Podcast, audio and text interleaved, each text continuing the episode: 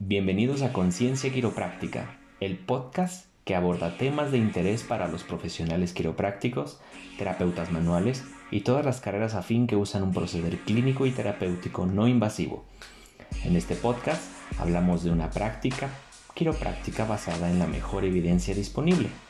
Hoy, en el episodio número 8, vamos a hablar de la asociación que existe entre la obesidad del tabaquismo y las hernias discales. Conciencia quiropráctica, la quiropráctica como debe ser.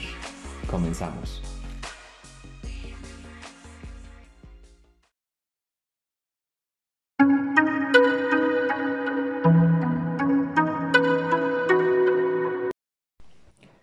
¿Qué tal? ¿Cómo están? Aquí estamos de vuelta con un nuevo episodio de Conciencia Quiropráctica, la quiropráctica como debe ser. Yo soy Jorge García, saludándoles desde la ciudad de Santiago de Querétaro. Eh, me mudé a esta ciudad hace casi ya dos meses y pues bueno, aquí estoy trabajando en, en la clínica quiropráctica de un querido colega y amigo, el doctor Saúl Vengas, que si escucha este podcast le mando un muy afectuoso abrazo. Em, y bueno, el episodio de hoy es un episodio bastante interesante, continuando con la saga de las hernias de disco, especialmente en la zona lumbar, donde vamos a hablar ahora sobre la relación que existe entre la obesidad y el tabaquismo eh, con las hernias discales lumbares. Esto con la finalidad siempre de traerles información fresca que ustedes puedan utilizar en sus prácticas eh, privadas y pues bueno, les mando un saludo a todos los queridos colegas que nos están escuchando desde Sudamérica. Eh, y pues a todos mis colegas de México les mando un afectuoso saludo. Y bueno, vamos a comenzar. ¿Por qué es importante entender eh, si existe o no una relación entre la obesidad? Vamos a comenzar por la obesidad. Eh, pues bueno, es importante porque el cuidado hacia la salud y sobre todo hacia los problemas o afecciones que existen en el sistema musculoesquelético, en el cual los quiroprácticos nos estamos posicionando en, un peldaño muy alto al tratar condiciones como hernias de disco.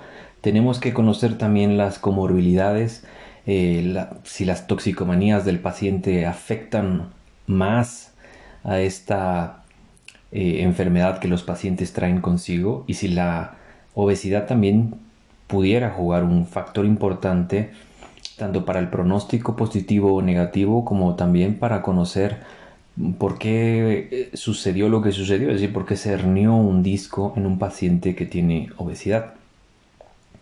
Encontrar una una, cuestión causal de que si la obesidad puede ser causa de que exista herniaciones discales en zona lumbar. Y pues bueno, suena lógico simplemente al, escuchar que tenemos un paciente obeso y que pues seguramente las cargas mecánicas que están soportando sus discos son mayores que las personas que tienen eh, una, un peso normal. Entonces, pues bueno, este artículo, un artículo titulado en inglés Molecular Relationships Among Obesity, Inflammation and Intervertebral Disc Degeneration are Adipokines the Common Link.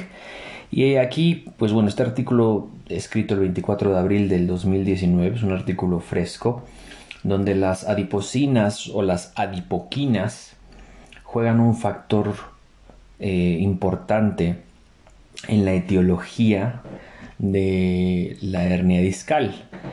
Entonces, bueno, el objetivo de esta revisión fue resumir los hallazgos más recientes sobre las interrelaciones entre la inflamación, la obesidad y los mecanismos patológicos o de enfermedad que van a estar involucrados en las herniaciones de discos intervertebrales de zona lumbar.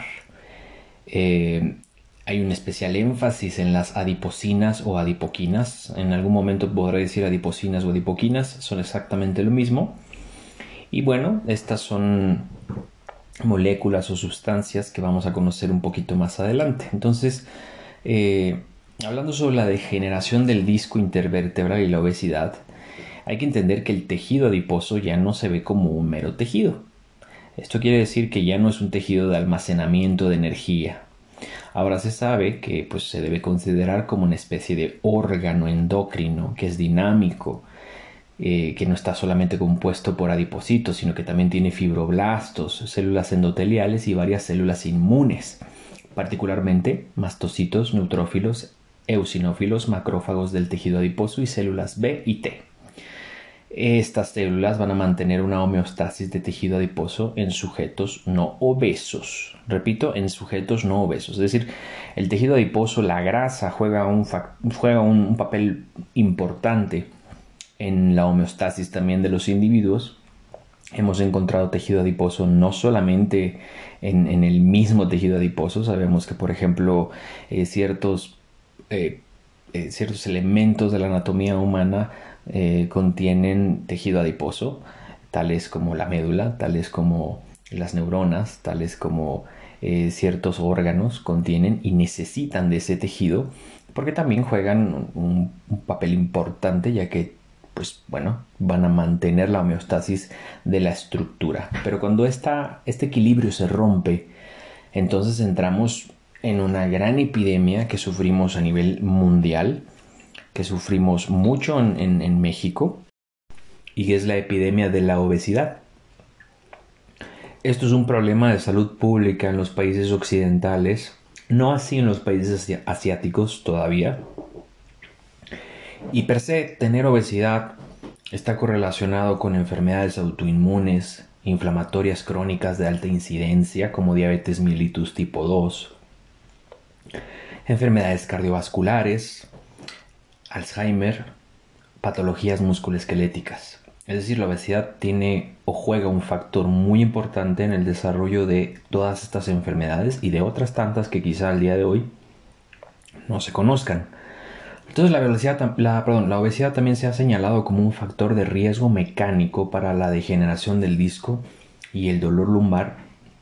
Esto por mucho tiempo se creyó que era el único factor que jugaba la obesidad como someter a las articulaciones a una carga de peso pues eh, bastante, bastante pesada, valga la redundancia, como para ocasionar daño.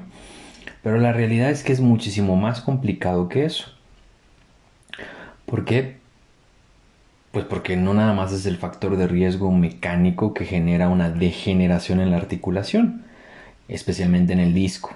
Existen estudios epidemiológicos que el aumento de masa corporal y el índice de la misma modifican la biomecánica del disco intervertebral, que junto a la respuesta celular catabólica y la degradación de la matriz extracelular representan un factor clave en la inducción de la fisiopatología de la degeneración discal. Esto pues queda claro hacia lo mecánico, y no quedaba tan claro hacia lo químico, donde hoy en día sabemos que la cuestión bioquímica juega un papel fundamental en la degeneración del disco intervertebral por vías de, de, catabolismo enzimático que vamos a conocer más adelante. Pues bueno, antes de llegar a las cuestiones químicas, Sabemos que de hecho el peso corporal se ha asociado con varias características de la misma, desde el mismo problema, incluido el estrechamiento del espacio discal y la reducción de la intensidad de la señal del disco intervertebral. Sin embargo, hay algunos datos contradictorios que informan de que la carga acumulativa o repetitiva asociada con una mayor masa corporal no tiene una acción eh, sobre el disco intervertebral. Esto va a sugerir que más allá de los efectos mecánicos, como mencioné anteriormente, la obesidad podría ejercer efectos metabólicos y o inflamatorios que contribuyan al desarrollo de la degeneración del disco intervertebral. En otras palabras, se habla de que no solamente eh, no pudiera haber una asociación entre que el peso del individuo genera un desgaste a nivel discal, sino más bien la explicación de la enfermedad o de la patofisiología del disco intervertebral se debe a una cuestión más química y esto es muy interesante. Y pues bueno, el tejido adiposo se caracteriza por un entorno inflamatorio. Es decir, las personas que tienen o sufren de obesidad, síndromes metabólicos, van a tener per se una actividad proinflamatoria en su organismo en general. Y pues bueno, esto va a repercutir en que va a haber una producción desregulada de hormonas. Estas hormonas son similares a las citocinas, a las adiposinas, que son a su vez estas mismas, pero se llaman adiposinas porque provienen del tejido adiposo y que tienen funciones eh, múltiples en el organismo. Las adiposinas son ahora reconocidas como actores importantes no solo en el metabolismo energético, sino también en la inmunidad y la inflamación la mayoría de las cuales contribuyen a la inflamación crónica de bajo grado asociada a la obesidad. Y esto es muy importante porque además las adiposinas se han implicado en la fisiopatología de enfermedades reumáticas como la osteoartritis y la artritis reumatoide, al influir en el entorno proinflamatorio dentro de la articulación. La actividad catabólica del cartílago y la remodelación tanto del cartílago como el hueso. Es decir, que en palabras más sencillas, estas adiposinas o adipoquinas van a producir una reacción negativa en el disco y en las articulaciones en general. Esto se debe que hace algunos años se comenzó a estudiar a estas sustancias segregadas por esta masa endocrina que es el tejido eh, adiposo. Y se vio que pacientes que tenían, por ejemplo, artritis reumatoide en manos o artritis en las manos, eh, contradecían lo que muchos ortopedistas creían en su momento, de que se podía desarrollar más rápido una artritis a nivel de rodillas porque el individuo tenía que cargar todo el peso sobre las rodillas y esto generaba una degradación de, las rodillas.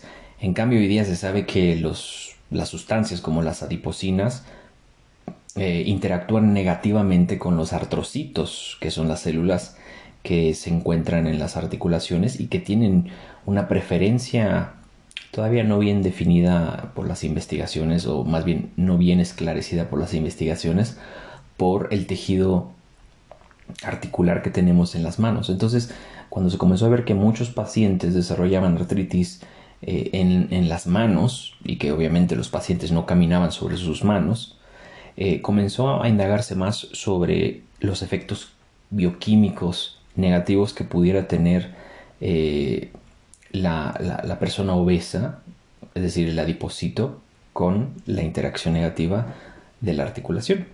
Entonces, en la patofisiología, y la patofisiología para aquellos que no tengan conocimiento del tema, es pues básicamente la manera en cómo la enfermedad transcurre, la manera en cómo la enfermedad se da o la explicación científica de cómo sucede este tipo de enfermedad. Entonces, la patofisiología de esto es que en el disco intervertebral los procesos inflamatorios contribuyen a la degeneración del mismo, del disco en particular la producción exacerbada de mediadores inflamatorios como interleucinas, factor de necrosis tumoral, eh, interleucina 6, que va a promover la degradación de la matriz, la senescencia de las células del disco y la muerte, así como el reclutamiento de agentes celulares conduciendo por completo a la función biomecánica comprometida del disco intervertebral. Por esta razón, cuando nosotros vemos una resonancia magnética de un paciente obeso, vamos a poder encontrar que no existe eh, una nutrición discal adecuada. Es decir, cuando observamos los disquitos, sobre todo la parte del núcleo pulposo, vamos a ver que existe eh, pues una tonalidad oscura, no se ve más este color blanco que se logra ver en, un disco que está sano. Y pues bueno, la degeneración es normal, eso lo sabemos, los discos intervertebrales se degeneran eh, y pues estos discos que se degeneran eh, se relacionan con el envejecimiento, con la genética, los factores ambientales, nutricionales, así como la inflamación y el aumento de senescencia celular y la apoptosis.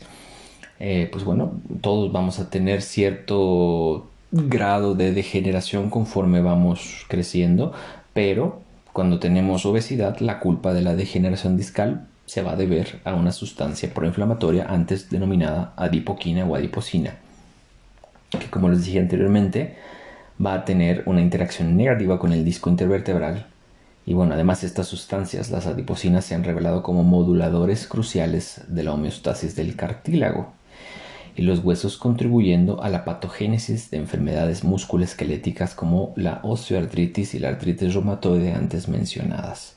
Existen muchas otras eh, sustancias que, o más bien muchas otras moléculas, células eh, que también van a interactuar mal con el disco intervertebral, pero como estamos hablando de la obesidad, hay que recordar que también existen, por ejemplo, leptinas, que no nada más nos ayudan a regular el hambre, es una hormona. Eh, también tenemos, por ejemplo, eh, ciertas otras sustancias em, que van a interactuar de manera negativa con el disco intervertebral, sin importar obviamente que este disco intervertebral eh, pues sea joven, porque vemos cada vez más común a personas que son obesas, que son jóvenes y que ya tienen una enfermedad discal pues avanzada y llegan a nosotros porque tienen una hernia discal sintomática. Y entonces es bien importante decirles que dentro de ellos existen muchas sustancias como por ejemplo eh, las murinas eh, que van a encontrarse también como mediadores eh, de ciertos tejidos y entonces cuando se pierde completamente este equilibrio, equilibrio perdón, dentro de, del organismo humano vamos a tener eh, gran cantidad de problemas. Y pues bueno, este artículo concluye, para no hacer este podcast muy largo, porque todavía tenemos que hablar del tabaquismo, concluye que pues la evidencia disponible aquí resumida indica que la obesidad más allá de la acción mecánica ejerce importantes efectos metabólicos e inflamatorios sobre la homeostasis de los discos intervertebrales que están mediados por adipocinas. Sin embargo, la mayoría de los estudios se centran en las leptinas y hay poca investigación que evalúe el papel de las adipocinas, aunque sí existe relación entre una degeneración y un desequilibrio de estas. Entonces, pues bueno, esto es un poquito la introducción bastante larga a nivel bioquímico de lo que sucede y para que dejemos de decir que la obesidad afecta a manera mecánica, no, afecta a manera bioquímica y es muchísimo más complejo que solamente pensar en un estrés mecánico en la articulación.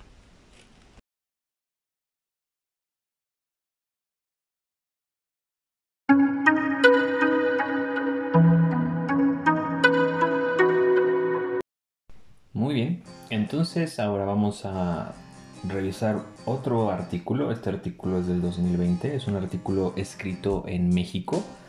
Es bastante interesante encontrar información que se ha publicado en varios jornales. Este me parece que se publicó en la revista Nature. Eh, este tiene como título Risk Factors and Association of Body Composition Components for Lumbar Disc Herniation in Northwest Mexico, eh, que son los riesgos o factores de riesgo asociados a composiciones de cuerpo del cuerpo para los problemas de herniación discal en el noreste de México, eh, donde los autores Adriana G. Mateos Valenzuela, Mirvana E. González y colegas tienen la conclusión de que al hacer una cuestión que en investigación se llama la aplicación de odd ratio, este odd ratio es mm, básicamente una escala que puede eh, darnos información cuantitativa de eh, la investigación y le da pues obviamente un valor que pudiera ser pues valioso para quien lea este tipo de, documentos. No es mi intención explicar había un podcast sobre el método de investigación o las diferentes maneras de medir eh, este tipo de componentes, pero bueno. Eh, ellos determinan que el área de grasa visceral y la circunferencia abdominal como factores de riesgo para desarrollar hernias de disco lumbar. Eh, y dicen que sus resultados brindan un nuevo récord para futuros estudios y sustento para la prescripción de actividad física, cambios en la dieta para corregir o prevenir el desarrollo de hernias lumbares discales en la población de Baja California, en México. Entonces, en su introducción, ellos dicen que la obesidad y el sobrepeso son un tema de salud pública mundial, con toda razón, y se han asociado como factores de riesgo de muchas enfermedades actuales. Esto es bien sabido que las personas que sufren de obesidad, que es una enfermedad, van a tener diferentes enfermedades, no nada más van a llegar por problemas de hernia discal. Eh, sin embargo, el problema de la hernia discal es una afección musculoesquelética que se ha asociado a la obesidad y el sobrepeso junto con factores genéticos, ambientales y relacionados con el estilo de vida. En la actualidad las hernias de disco lumbar tienen una prevalencia superior en México del 23.12% y es la segunda causa de incapacidad laboral en los Estados Unidos de América. No se sabe aquí en México, pero bueno, México es un país con altas tasas de sobrepeso y obesidad, especialmente en el estado de Baja California. El 31,9% de la población adulta mayores de 20 años tienen sobrepeso, mientras que el 39,5% son obesos. Estos son datos de la encuesta nacional de salud y nutrición en Sanut del 2012. El artículo fue escrito en 2020. Entonces, pues bueno, ustedes saben que en México las encuestas eh, tardan mucho y a veces no son tan fiables. Eh, este estudio realizado por, eh, o más bien hay un estudio realizado por Sonana Nakach, que registró en seguridad social de los municipios de Baja California, mostró una incidencia de herniaciones de disco lumbar de un 46% en personas con una promedio de 41.8 años siendo las mujeres más afectadas principalmente con hernias discales a nivel L4, L5. Esto es lo que ellos denominaron que sí eh, existe un factor de riesgo eh, en Baja California eh, relacionado con, pues, con las hernias discales. de ahí tenemos otro estudio que es la influencia de la, obesidad y el pronóstico positivo o negativo eh, hacia el tratamiento de la hernia discal.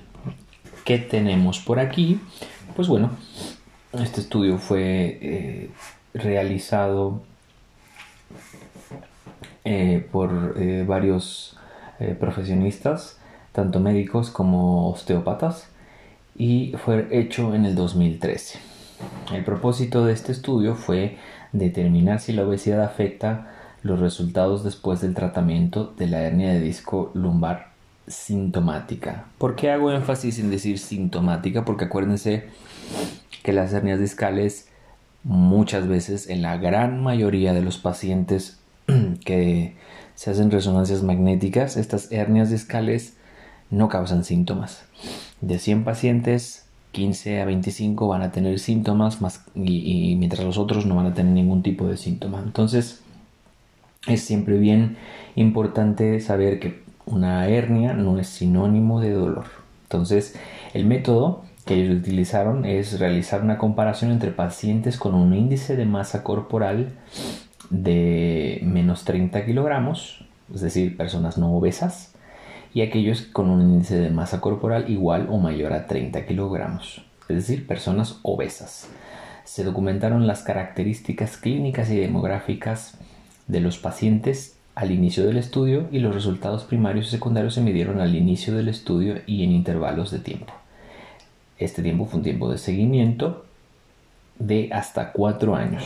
La diferencia en la mejoría desde el inicio entre el tratamiento quirúrgico y no operatorio se determinó en cada periodo de seguimiento para ambos grupos. O sea, tenían dos grupos, uno que fue quirúrgico y uno no quirúrgico. En comparación, que aquí están los resultados, en comparación con los pacientes no obesos, los pacientes obesos tuvieron peores puntuaciones iniciales en las tres medidas de resultados primarios, que son el índice de discapacidad de Oswestry, eh, después tenemos el dominio del dolor corporal y posteriormente el dominio de función física. Estos son los tres eh, cuestionarios que hicieron y siempre las personas que sufrían obesidad estaban con puntajes peores que las personas que no no se observó ninguna diferencia inicial significativa, entre los grupos en la puntuación resumida del componente mental, que también fue medido. Un porcentaje significativamente mayor de pacientes obesos tenía preferencia por la cirugía comparado con los pacientes no obesos, que es del 55% eh, de los que mm, vaya no preferían cirugía. Además, un porcentaje significativamente mayor de pacientes obesos se sometieron a cirugía en comparación con los pacientes no obesos, que son el 73% en comparación con el 63%. Aquí los autores discuten o dan como conclusión que los resultados del estudio actual demostraron que los pacientes obesos tienen más probabilidad de someterse a una intervención quirúrgica por hernia de disco lumbar que los pacientes no obesos y que la obesidad conduce a un mayor tiempo operatorio, pérdida de sangre y duración de la estancia hospitalaria. El vínculo entre la obesidad y el aumento de la intervención quirúrgica para la herniación de disco lumbar se ha informado anteriormente en dos estudios transversales separados que evaluaron a 3.700 pacientes por Bostman, quien es el autor de ese artículo, demostró una asociación significativa entre el aumento del índice de masa corporal y el tratamiento quirúrgico de la hernia de disco lumbar. Eh, aunque bueno, la explicación de este hallazgo sigue siendo en gran parte desconocida, el hallazgo del estudio actual de que la obesidad y los pacientes que tienen una preferencia previa al tratamiento por la cirugía proporciona la respuesta. Es decir, se intuye que los pacientes que cursan con obesidad y con un índice de masa corporal por encima o igual a los 30 en comparación a los que están por debajo de los 30, pues seguramente no mitigan el dolor, no se sienten mejor con la terapia conservadora, ya sea rehabilitación, quiropráctica, eh, medicamentos. Entonces no sienten que estén mejorando y pues obviamente preferirán la cirugía antes que seguir con el tratamiento conservador. Al igual que posiblemente no exista una gran mejoría debido a que como antes expusimos en este podcast, eh, los pacientes que tienen obesidad pues tienen factores de inflamación mucho mayores, es decir, tienen sustancias proinflamatorias siempre en el cuerpo. Esto no va a ayudar obviamente a que sientan eh, mejoría en la terapia conservadora. Esto obviamente es mi suposición, ya que aquí pues se ve que sí existe una influencia de la obesidad hacia eh, pues el porvenir mm, quirúrgico o no quirúrgico en los pacientes que están cursando con obesidad.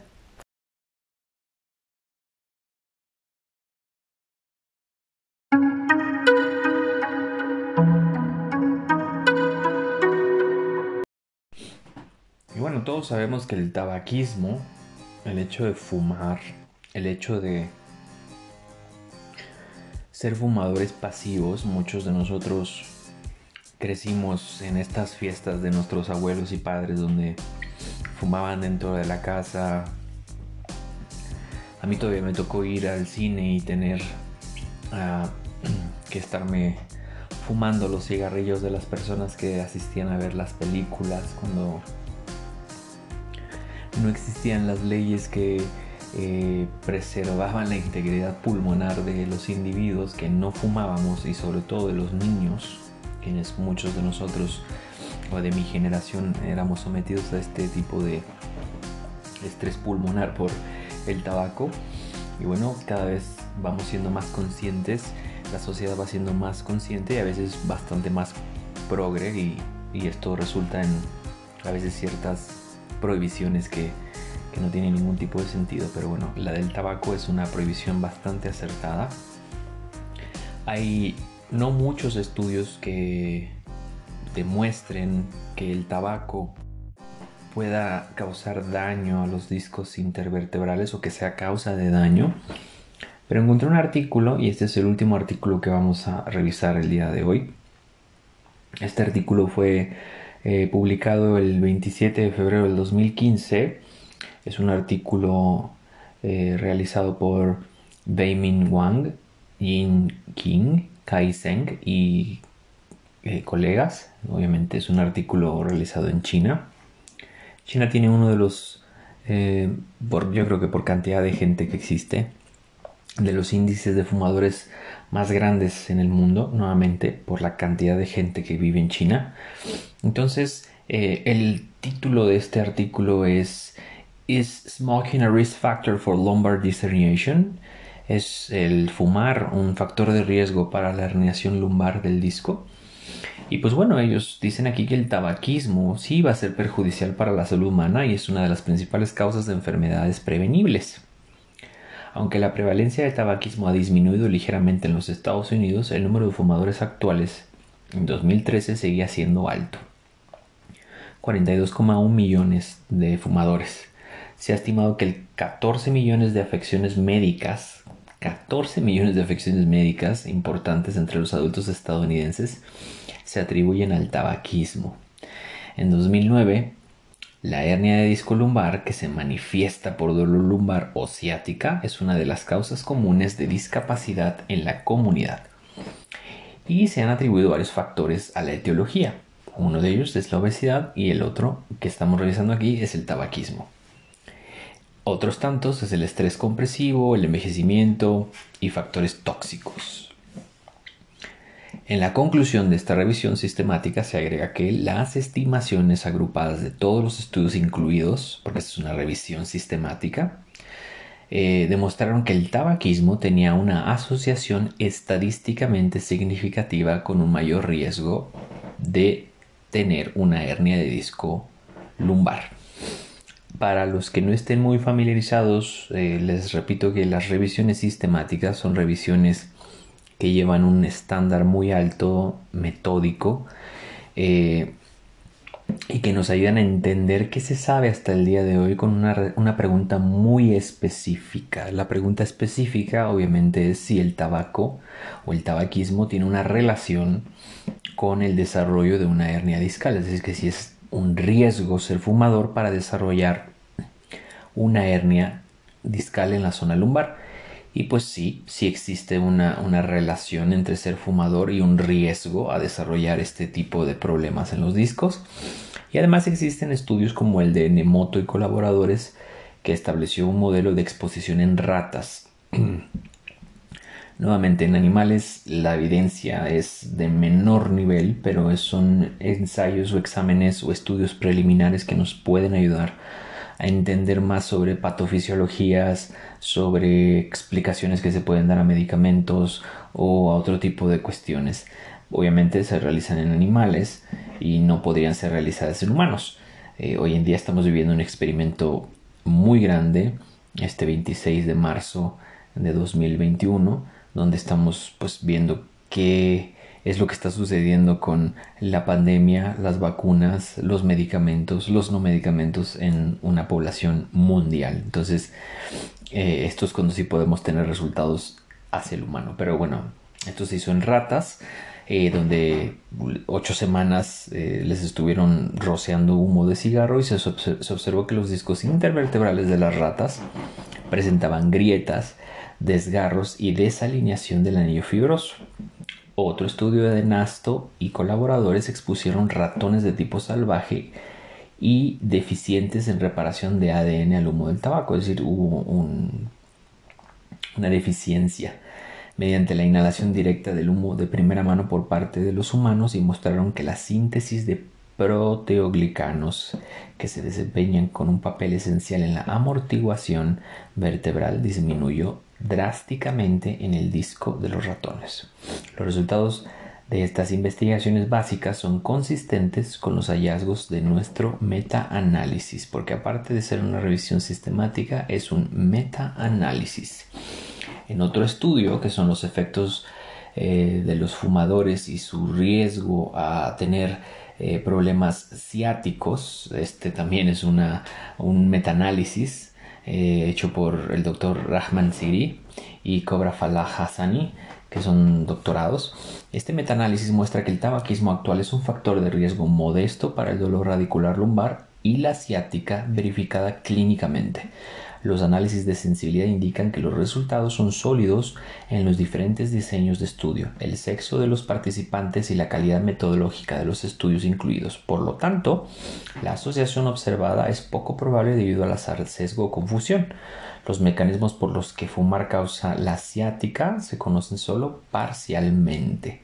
Fumar reduce, y esta es la explicación que ellos dan a manera eh, fisiológica para que ustedes puedan explicar a sus pacientes, fumar reduce la perfusión alrededor de los discos intervertebrales, lo que puede conducir a la desnutrición de los discos intervertebrales.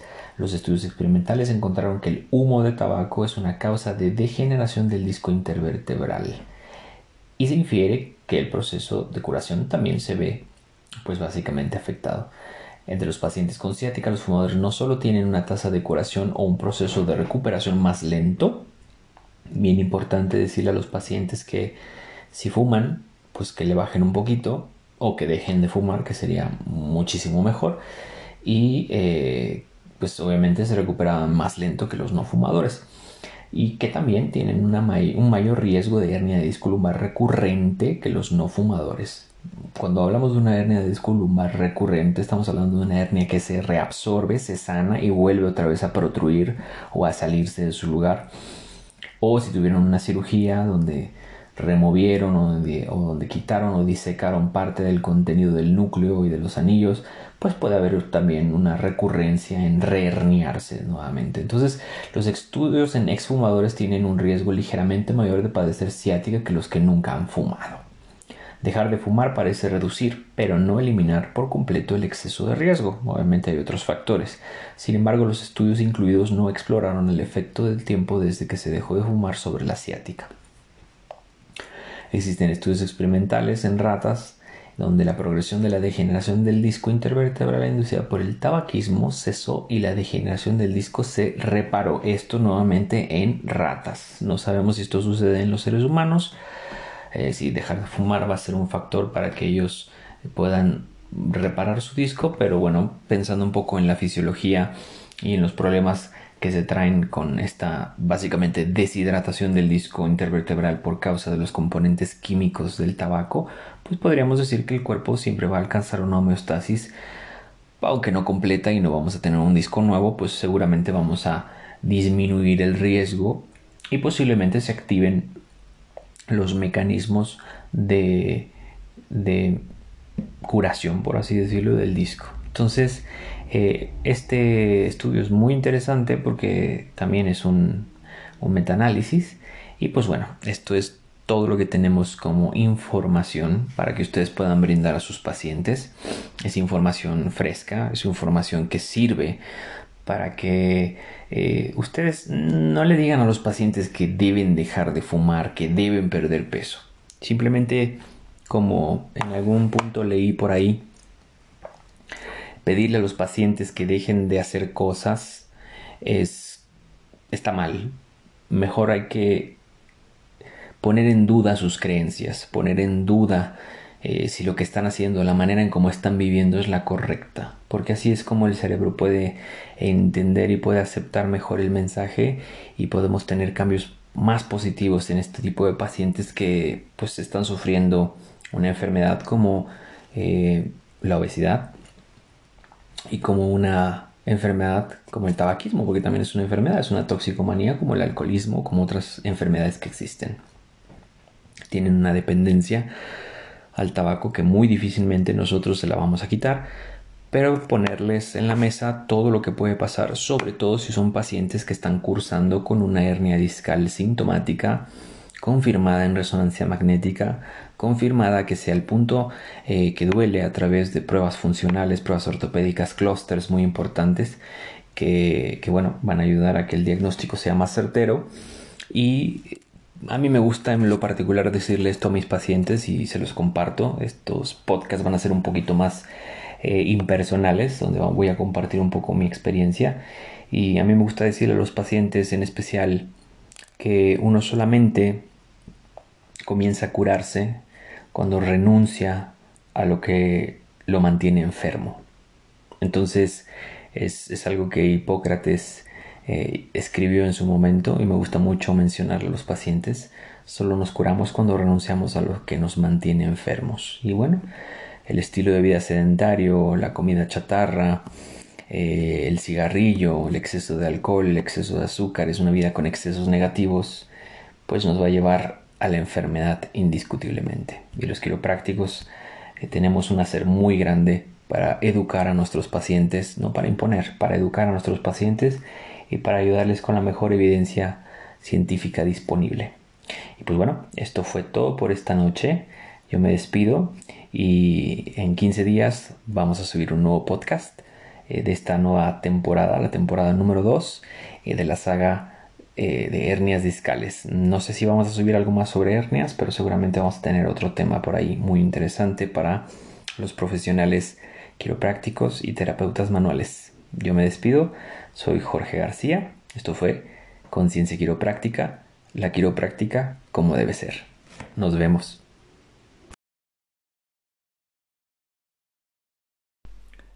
Gracias por sintonizar Conciencia Quiropráctica. Te esperamos la siguiente vez con otro tema interesante. Recuerda compartir en tus redes sociales si te gustó el programa.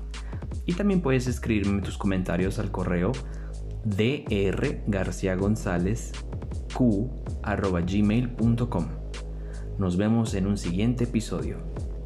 Hasta la próxima.